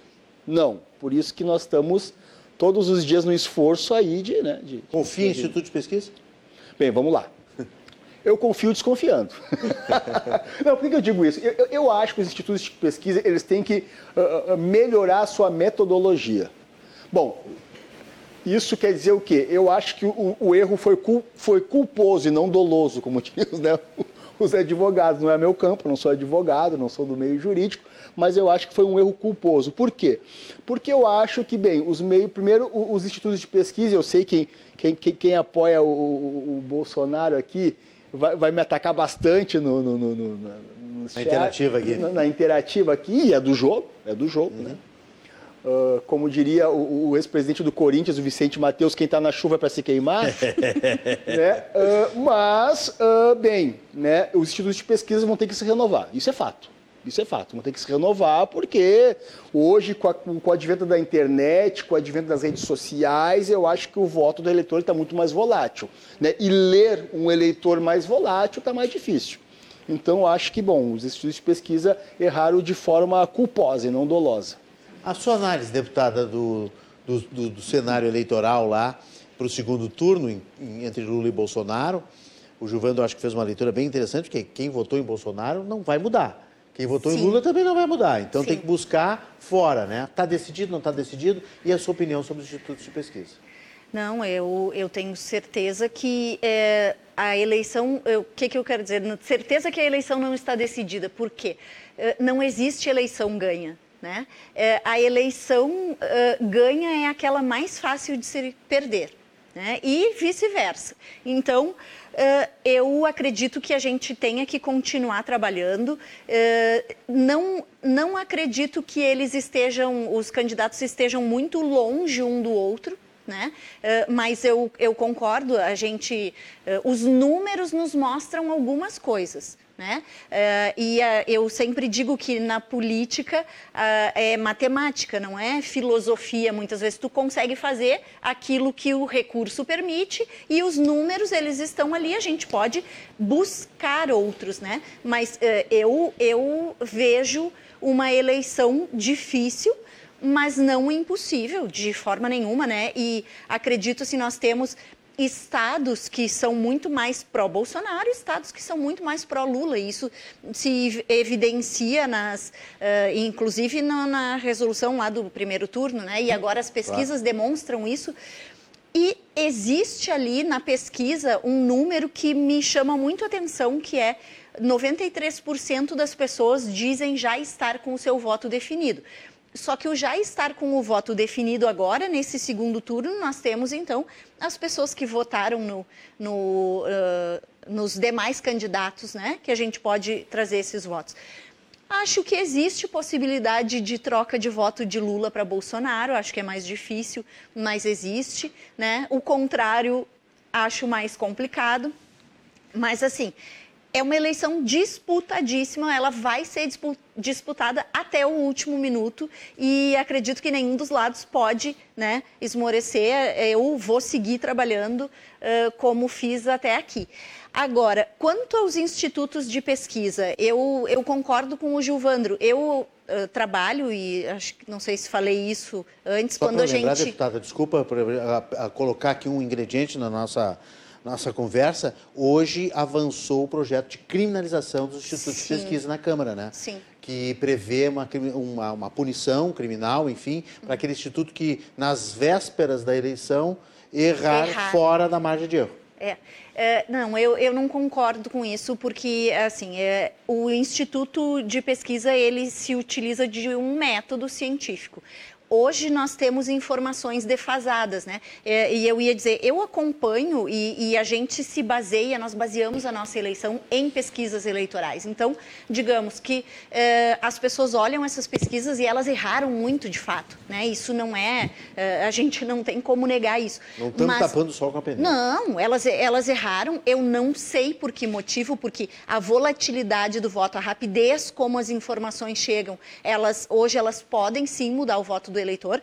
Agora, a gente baseia nossa, as nossas decisões políticas em uma eleição nas pesquisas. Nem sempre essas pesquisas elas são divulgadas, elas são internas, elas são para que a gente uh, compreenda como é que as, as situações estão acontecendo. Então, eu acredito uh, nas pesquisas, uh, eu acho que ela não é 100%, 100% é a urna, isso né, não, não tem dúvida. Uh, agora, criminalizar a pesquisa, eu não vejo, não vejo motivo nenhum, acho que é um retrocesso, porque a pesquisa ela é um, um, meio de informação e existem vários institutos. Né? A gente não fica uh, baseado em um único instituto de pesquisa. Eu acho que faz parte da democracia Esse ano, inclusive, a informação. Os recordes, eu acho, né? de tantos institutos. De muitas né? pesquisas. Ah, e, e, além disso, uh, eu acompanho né, a legislação da, das pesquisas. Eu sou advogada, né? Uhum. E o erro ele não pode ser punido né? Eh, na minha opinião, o erro não pode ser punido. E a, a legislação quanto à pesquisa eleitoral, ela que está que extremamente rigorosa. Porque é, ele, o erro, numa questão dessa de pesquisa eleitoral, é, o erro não é doloso, como disse o, o Gilvandro. Né? É, é, se ele não tem a intenção de modificar os dados, ele não é, ele errou na verdade. Que a pessoa trocou. Eu não a, sei se ele errou, intenção. porque naquele momento em que a pesquisa a foi uhum. feita, ela registrava isto. Neste momento, e tu vê que a gente já vem com dois dias de defasagem, porque as pesquisas são feitas lá, uma pesquisa que é, é trazida hoje, ela foi feita dois dias atrás. É, tem que ter Quer um dizer, tempo de tabulação. Ela já não representa nem mais aquilo que é o dia. Então, esse tipo de erro, eu acho que não, não pode ser punido. E se a gente observar, e eu conheço a legislação de pesquisas, eu inclusive já utilizei ela para uh, impugnar pesquisas que eram inadequadas.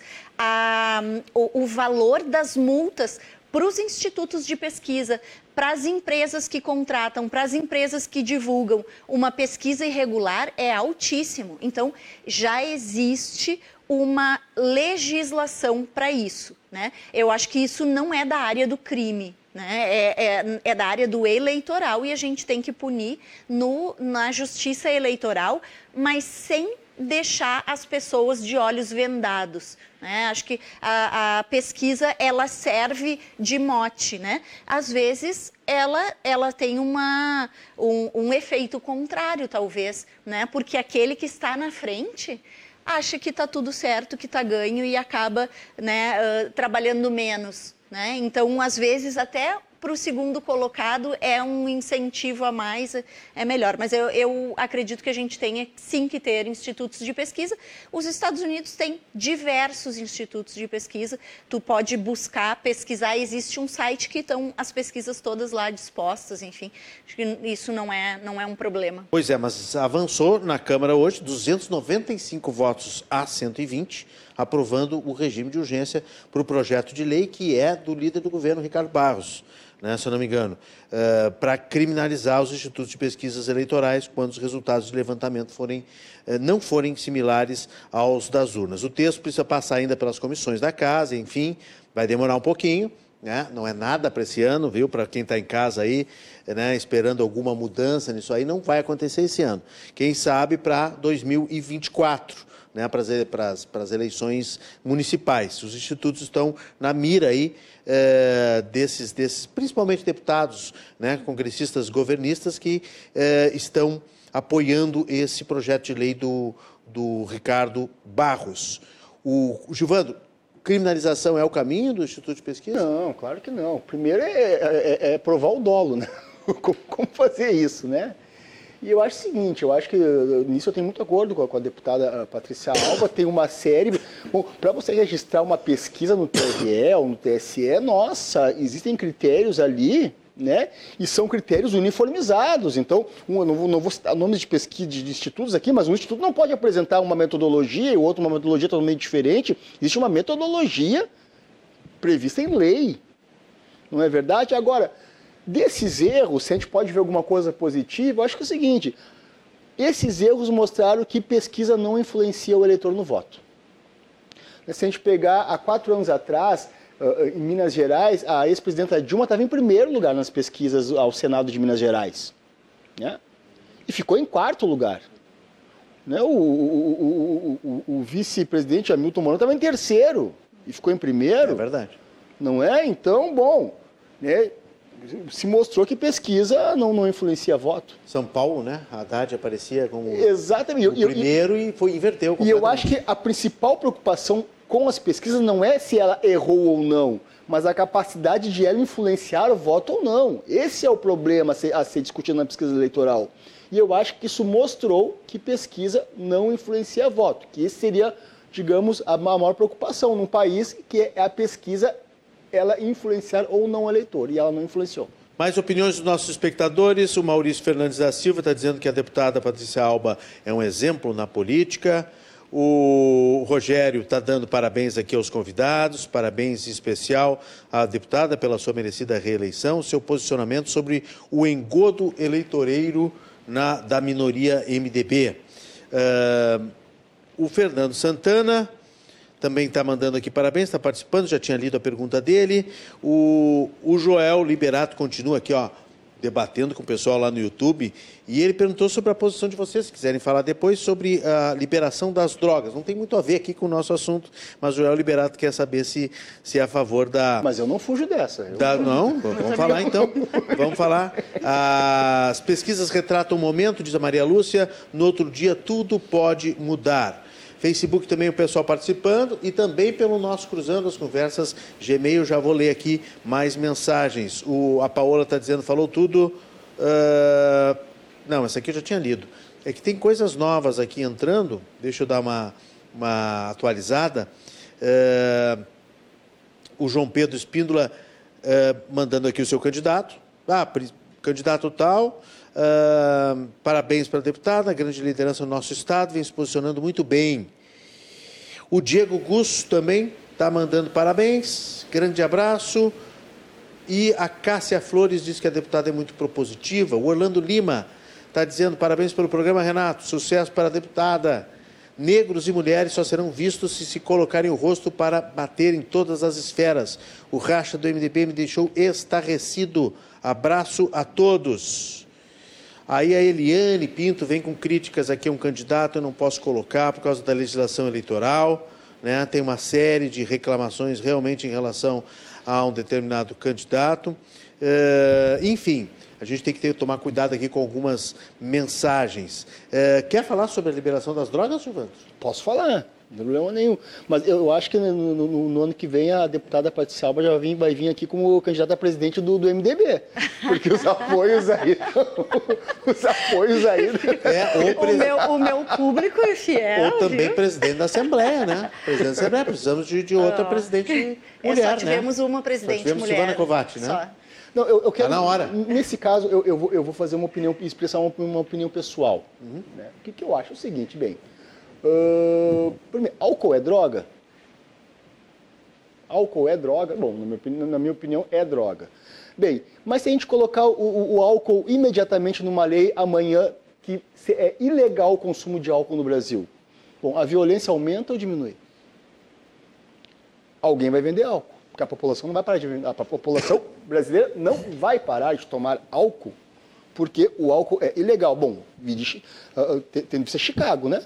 Na década de 30 com o Capone. Por que, eu digo isso? Eu não, eu não sou a favor aqui da, da liberação irrestrita das drogas, porque tem drogas que são extremamente letais né, e drogas menos letais. Isso é um fato, não é verdade? Bem, a guerra que nós temos contra as drogas hoje, ela funciona? Como é que está? Bom, se vê que cada vez mais as polícias no mundo todo, por uma orientação da, política norte-americana, do DEA, né, em relação né, ao combate ao comércio ilegal de drogas, né, cada vez mais se investe mais em armamentos contra né, a venda, a venda ilegal de, de drogas. Mas o que se vê é o seguinte: cada vez mais o mundo consome mais drogas. Isso é um fato, não estou dizendo, é um fato. Então, é preciso discutir, primeiro, antes da liberação das drogas, é se essa guerra às drogas ela é eficaz ou ela está enxugando gelo.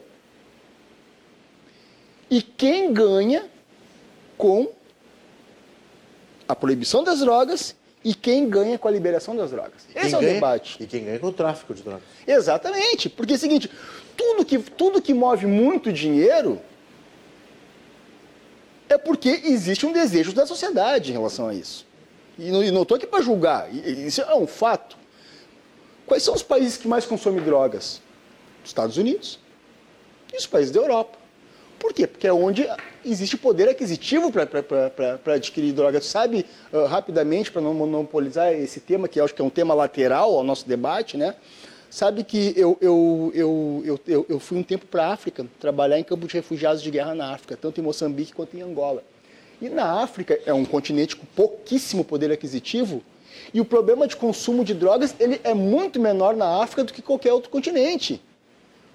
Por quê? Porque pra, para o consumo de drogas é necessário ter um grande poder aquisitivo. Não é à toa que hoje os principais cartéis de drogas estão no México. Por que, que estão no México e no norte do México? Porque faz divisa com os Estados Unidos, que é o maior consumidor de drogas, que é o maior, é o maior, é o maior país que tem o maior poder aquisitivo para tantas coisas boas, mas também para o consumo de drogas. Então, bem, para finalizar, eu acho que é necessário discutir aqui se esse modelo de guerra às drogas ele está funcionando ou não. A partir disso, se discute qual a questão, mas eu acho que principalmente sobre o consumo, né, em relação ao consumo, a droga é um problema muito mais médico do que moral. Nós temos um, um, vizinho aqui que é o Uruguai, né, que tem uma experiência de liberação da, da maconha, tem que, acho que temos que analisar, né, com olhos científicos, né, quais são as experiências, qual é a, o resultado dessa experiência da liberação da maconha, se diminuiu o tráfico, se diminuiu a clandestinidade, se diminuiu uh, o número de, de, de, presos, o número de dependentes, enfim, né? Eu acho que tem, temos que beber na experiência de, desses países que, que Agora, liberar. desculpa rapidamente. E analisar se é, é bom ou não para o você, Brasil. Vocês imaginam algum, algum menor de idade indo comprar droga numa, numa qualquer boca de tráfico? Existe no Brasil todo, falando, Sim, de, falando de qualquer, lugar. lugar. Uhum. Alguém vai perguntar se ele é menor de idade, vai pedir carteira de identidade? Alguém vai dizer assim, olha, aqui tem tanto... Não, agora, em determinados momentos, da maconha especificamente, no caso de legalização, bom, o menor de idade já não vai ter acesso. Enfim, mas é um debate que eu acho que a gente pode fazer com maior complexidade. Muito eu, bem, a deputada quer se manifestar sim, também? Sim, Tem um recado não, depois aqui para a senhora. Tá.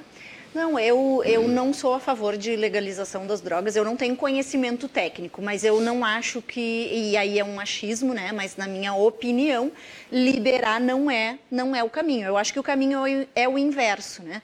Nós temos hoje o álcool e o, e o cigarro, que são drogas lícitas porque são permitidas, mas uh, vem se fazendo um combate ao tabagismo que. Uh, eu acredito, eu não tenho números para falar isso, mas é, aparentemente vinha surtindo efeito. Agora, hoje entrou no mercado inúmeros outros meios e formatos de utilização de, de, de cigarros, não são mais cigarros, né? Não é eletrônicos. Cigarros né? eletrônicos, uhum. enfim, que, uh, que talvez sejam mais nocivos são. ainda à saúde é. do que o cigarro comum. Mas eu, eu acredito. Nocivos, né?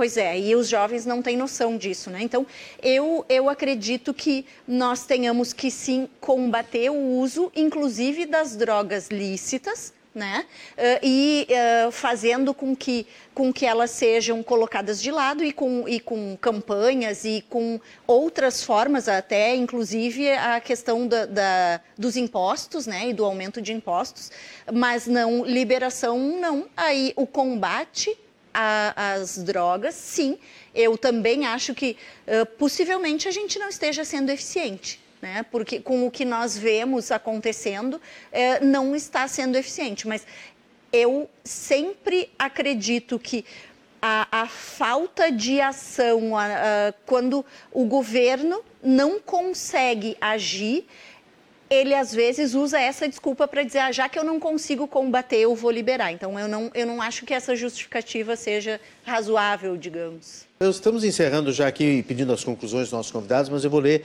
um último recado do Júlio Sá, que é advogado, colega seu, deputada. Eh, o Júlio é nosso espectador, é nosso participante, já esteve aqui conosco também. Vai estar amanhã, porque amanhã nós temos uma, uma, um debate muito interessante. E o Júlio diz o seguinte: faz a seguinte reflexão, com todo respeito à deputada, mas o verdadeiro MDB raiz de Ulisses Guimarães jamais apoiaria o bolsonarismo. O MDB gaúcho, em 2018, já traiu a sua própria história. Sou de esquerda, não hesitarei em votar no Leite, com quem tenho pouca ou nenhuma afinidade política. Contudo, Leite não é homofóbico, negacionista e não, não pede nessa eleição o voto para Bolsonaro como Onix. É o que me basta para decidir o meu voto. Algum comentário, deputada?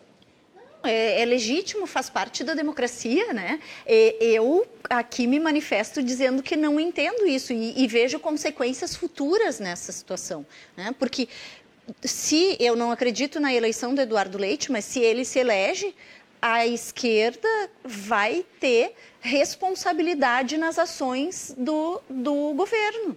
Né? Então, é, mas isso, isso é, é opinião. Ainda claro. bem que nós estamos numa democracia, o voto é livre, né? então é, é, é natural né? que, que ela tenha a posição dela. Eu preciso, antes das conclusões, eu preciso perguntar para o Gilvandro, Uh, até porque ele é coordenador do movimento Vidas Negras Importam. Esse é o nosso tema de amanhã aqui no programa. Mas vamos fazer um trailer, como tem no cinema, né? A gente vê um trailer de dois, três minutos eu queria a opinião do Gilvando sobre o caso Seu Jorge, o rumoroso caso. A gente ainda não tem todas as informações. A, esqui, a, a esquerda puxa para um lado, a direita puxa para o outro. Também virou um caso de polarização política. É impressionante. Se a gente pode pisar na rua né, e, e, e, e derrubar um, um copo de água vai virar um, um, fato político né, e polarizado, ainda mais do jeito que nós estamos. Mas eu queria, pelo menos, pelo, pelo lado da, da questão, né, obviamente, da discriminação, do racismo, que uh, tudo indica que houve, né? ainda não temos todas as, as, Hoje parece que surgiram vários vídeos, eu não consegui assistir, vou me preparar né, devidamente para o programa de amanhã, obviamente, mas eu queria muito a opinião do Gilvando sobre o que aconteceu e o recado que o, que o seu Jorge deu, porque basta o recado de oito minutos que o senhor Jorge deu hoje, né? hoje, hoje cedo, né? não sei se foi hoje ou se foi ontem à noite que ele divulgou nas redes sociais dele, que eu acho que já basta para a gente, nós gaúchos, ficarmos um pouco uh, cestrosos. Exatamente. Se quiser, eu venho aqui amanhã para também para debater o caso Já está, a bancada amanhã está explodindo. Está explodindo. Não, fica para a próxima. Não, fica eu brincando. E, e, com certeza, muitas pessoas muito qualificadas para fazer esse debate. Sim, sim. Não, foi um absurdo acontecer com o seu Jorge. Né? Porque uma coisa é a divergência. Nós podemos divergir aqui, passar aqui até de manhã divergindo sobre temas aqui, mas em nenhum momento, em nenhum momento eu posso fazer um ataque machista à, à deputada Patrícia Alba, entendeu? Ela pode divergir comigo horas aqui, mas eu não tenho direito algum de cometer um crime de machismo aqui com a deputada. Assim como eu, eu posso falar horas aqui de forma antagônica a deputada, ela não pode me atacar de forma racista. O que aconteceu lá foi um ataque racista. Olha, imitar macaco, né, chamar de vagabundo, uma série de questões, eu acho que isso uh, está absolutamente fora dos padrões civilizados, né, de comportamento civilizado que se espera de uma sociedade em pleno século XXI. E de pessoas ali que no meu entendimento, eu não conheço as pessoas, não ouvi as pessoas, embora eu vi o vídeo e ali sim mostra uh, uma conotação racista, né? dentro do Grêmio Náutico União. Não estou falando, né, não, não estou criminalizando o clube, estou falando ah, das pessoas que se manifestaram. É, ou até de um grupo de pessoas. Né, exa exatamente. exatamente e com certeza não é a maioria não é a maioria das Esperamos pessoas que, que lá. E o clube está tomando as providências, né? já informou que está tentando identificar o grupo. Né? É, então, o que, o que, que eu acho? Eu acho que, bom, primeiro, eu vi a, delegada da, da, da Delegacia de, de, de, Combate a Crimes de Intolerância, a delegada Andréa Matos, já né, de forma muito célere, né, chegou lá e, to, e vai tomar, tomando as atitudes cabíveis legais. E, bem, eu acho que isso é uma situação de ódio que não cabe né, dentro de uma, de, uma, de uma, sociedade civilizada e de uma sociedade que quer andar para frente. Muito bem. Gilvandro, aproveita e emenda aí a tua, a tua conclusão, um minutinho de conclusão aqui do nosso debate. O que, que fica aí para o segundo turno? O que, que tu esperas? Quero agradecer muito pela, pelo convite, a ti, Renata, toda a, né, a, a, a, equipe aqui da, da, né, da da TV e agradecer também aqui a deputada Patrícia Alba, que eu faço uh, votos para o sucesso do mandato dela, mas eu não quero o sucesso dela nessas eleições agora, especificamente para governador e para presidente. Muito obrigado a vocês. Obrigado, Gilvandro Antunes, membro da Executiva Estadual do Pessoal, conosco. Deputada, a sua conclusão, por favor. Oh, Renato, só para fazer um registro quanto à questão. Claro, fique né? à vontade. Uh, no caso do seu Jorge. Do seu Jorge, porque é, ela é uma situação que, é, claro que ela nos entristece demais e, como disse o Gilvandro, não é a maioria das pessoas que faz isso, sem dúvida nenhuma, mas isso coloca todos os gaúchos numa situação de, de vergonha, né, porque aconteceu aqui. E e isso é extremamente triste porque quando acontece, e aí eu lembro, hoje mesmo está aqui nas redes sociais uma outra situação que aconteceu também bastante jocosa, eu não sei, não foi aqui no Rio Grande do Sul, São Paulo, Rio de Janeiro. Uh, só, só que isso me traz a lembrança situações que acontecem com crianças negras que sofrem algum tipo de preconceito e o adulto ele já sabe se defender, né? Uh, claro que a gente não quer isso, é crime, né? Não é à toa que é crime. Uh, agora, é, e essa, essa, essa cultura, ela é tão arraigada que ela acontece, né? Assim, num, numa situação normal que as pessoas estão para se divertir, e uma discordância possivelmente política, né, aconteceu ali porque não uh, eu, eu não Sim, teve assisti, esse ingrediente mas da polarização. Eu né, acho que política. teve um ingrediente político ali que ele fez uma manifestação uh, pessoal dele uhum. que tem que ser respeitada, né? Pode não se concordar mas tem que se respeitar e nada justifica um tipo de agressão desse tipo. Então, é, eu acho que é, é, necessário que isso fique bem uh, uh, dito afirmado e reafirmado que a gente não aceita aqui no Rio Grande do Sul esse tipo de situação, né? Que as pessoas, se, se elas ainda têm isso dentro de si, que elas se policiem e, e melhorem como pessoas, né? Uh, mas eu quero agradecer, como sempre, é uma alegria, uma honra para mim estar aqui na RDC estar contigo, Renato. Foi um debate muito em alto nível, né, Gilvandro? Obrigada. E agradecer a todos que nos assistiram, né, que puderam estar aqui colaborando e compartilhando com a gente. E deixar um, um abraço para uma amiga de Cachoeirinha que mandou um recado aqui, que é a Gisele Rosa. Um beijo, Gisele, e até mais.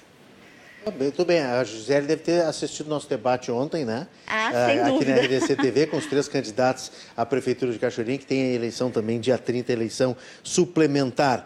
Deputada Patrícia Alba, Gilvandro Antunes, obrigado pela presença. Voltem mais vezes. Muito obrigada. Nós vamos a um rápido intervalo. Na volta tem notícia boa para fechar o programa e a gente traz as últimas informações aqui do Cruzando as Conversas. Eu espero vocês.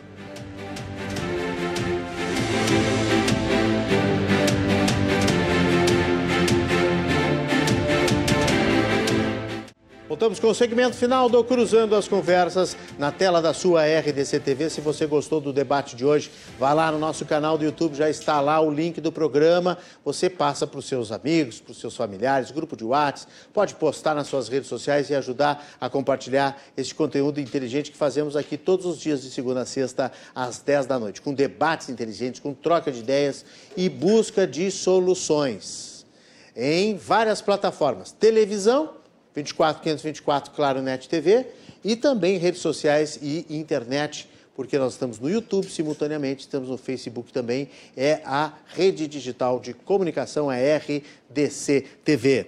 Lembrando que o Cruzando as Conversas tem oferecimento da Associação dos Oficiais da Brigada Militar e do Corpo de Bombeiros Militar Azof BM, defendendo quem protege você.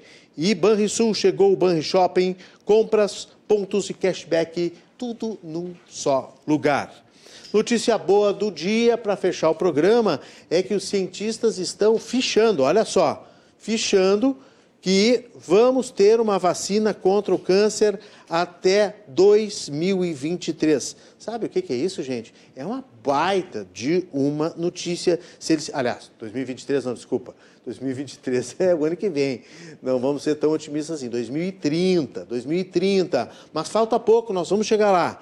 O casal fundador da BioNTech né, que esteve aí, inclusive, super envolvido aí nas vacinas de Covid, anunciou que o imunizante com RNA mensageiro, que a gente ouviu tanto falar também na pandemia, para prevenir a reincidência de tumores, estará pronto em breve. E isso é muito bom. Foi anunciado ah, as, que as vacinas destinadas ao tratamento de câncer estarão ah, para uso disponível em menos de 10 anos. O objetivo do casal é usar a abordagem de vacina individualizada para garantir que os pacientes recebam uma dose personalizada e induza uma resposta imune logo após a cirurgia. Isso fará com as células T responsáveis pela defesa do corpo consigam rastrear as células tumorais restantes e, e eliminem. Vejam bem, não é uma vacina para prevenir câncer, não é uma vacina para você tomar e nunca mais ter câncer, nunca ter câncer, não é isso. É uma vacina que é feita após a cirurgia da retirada do câncer e que elimina a chance de voltar qualquer tipo de câncer. Mas já é um grande avanço, é obviamente uma super, super, super notícia. Nós estamos finalistas, né? O Cruzando as Conversas está lá, finalista, eu também como apresentador de televisão. Você pode votar no prêmiopress.com.br. Nesse site você vota uma vez por dia com o seu CPF. É um voto popular. Se você gosta do programa, eu gostaria muito que você fizesse então esse ato, né, votando lá no Prêmio Press. Nós temos a grande festa no final de dezembro, aliás, no final de novembro, a festa do Oscar da imprensa gaúcha, o Prêmio Press. Está aí na tela o site para quem quiser votar. Aniversariantes dos últimos dias, porque eu estou devendo vários abraços, Deltan Rosa, o René Zanini, a Caroline Strusman, a Vivian Cunha, a Luana Carvalho, Lucas Bubbles, a Marta Chocari, colega jornalista. Ontem foi o Andrei Fonseca, colega que deixou o jornalismo para ser policial federal com muita, muita, muita propriedade, com muita competência. Um abraço ao Andrei, a Carmen Jasper, o Arthur Bernardo Neto, Leandro Cohen, Júlio Souza, Eliana Rafaeli, a Fabiana Pessi, eh, a Fernanda Becker, o Sérgio Lide, que já foi nosso entrevistado aqui também, lá da Brage, Associação Brasileira de Jornalismo Investigativo, Rafael Antonucci, Antoniucci, a colega Débora de Oliveira, colega Cláudia Coutinho, Muriel Porfírio, Tatiana Rockenbach, o Eduardo Vurdel, o André Streppel, o Dixon Ricardo Martins, olha aí o grande Ricardo, o Dixon Ricardo Martins, companheiro de tantas emissoras, a Lourdes Pitres, o Luciano Macedo, o Aurélio Lopes. Isso foram os aniversários aí dos dias que a gente esteve fora e que a gente esteve com, também com debate e acabamos não registrando a Diana Mendel, o Paulo Teixeira, o Pedro Long, o Adriano de Moraes, o Simon Romero, nosso colega aqui da RDC TV, já dei meu abraço pessoalmente a ele, o professor Paulo Flávio Ledur, grande, grande nome no, na, na, no estudo da língua portuguesa, né, com seus dicionários, com seus livros. Amanhã, a deputada Ana Ortiz, que já esteve conosco, era estadual, aliás, ainda é estadual, vai ser federal o ano que vem, estará de aniversário a Jéssica Laguna, também o Carlos Randazzo, a Ediene Ferrigolo, nossa colega, o André Machado, André Luiz da Silveira Machado, a Tatiana Sager e o Esteban Rei Fontan estão de aniversário amanhã, 19 de outubro. Nós voltamos amanhã, inclusive, com um grande debate, como sempre, né? Todas as noites. E amanhã o nosso assunto, bota na tela aí, o nosso assunto é o caso Seu Jorge e é a questão da liberdade de expressão. A partir do caso do Seu Jorge, nós queremos falar também de outros casos. Tivemos hoje a notícia do Colégio Farroupilha que proibiu símbolos partidários dentro do colégio. Nós temos vários exemplos de proibição eh, de, de atos, proibição de notícias, proibição de liberdades de expressão. Portanto, dois advogados, o Juan Saavedra e o Júlio Sá, estarão conosco amanhã a partir das 10 horas da noite. Era isso, ó. Sorte, sucesso, saúde sempre. E até amanhã, 10 horas da noite, um novo encontro aqui na RDC TV. Até amanhã. Tchau, tchau.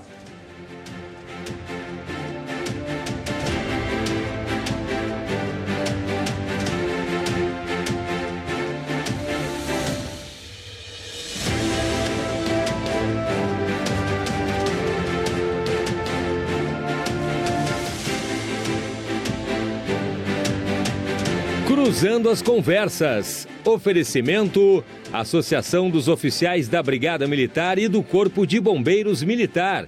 Defendendo quem protege você. E cartão de crédito universitário Banrisul. Conectando você ao seu futuro.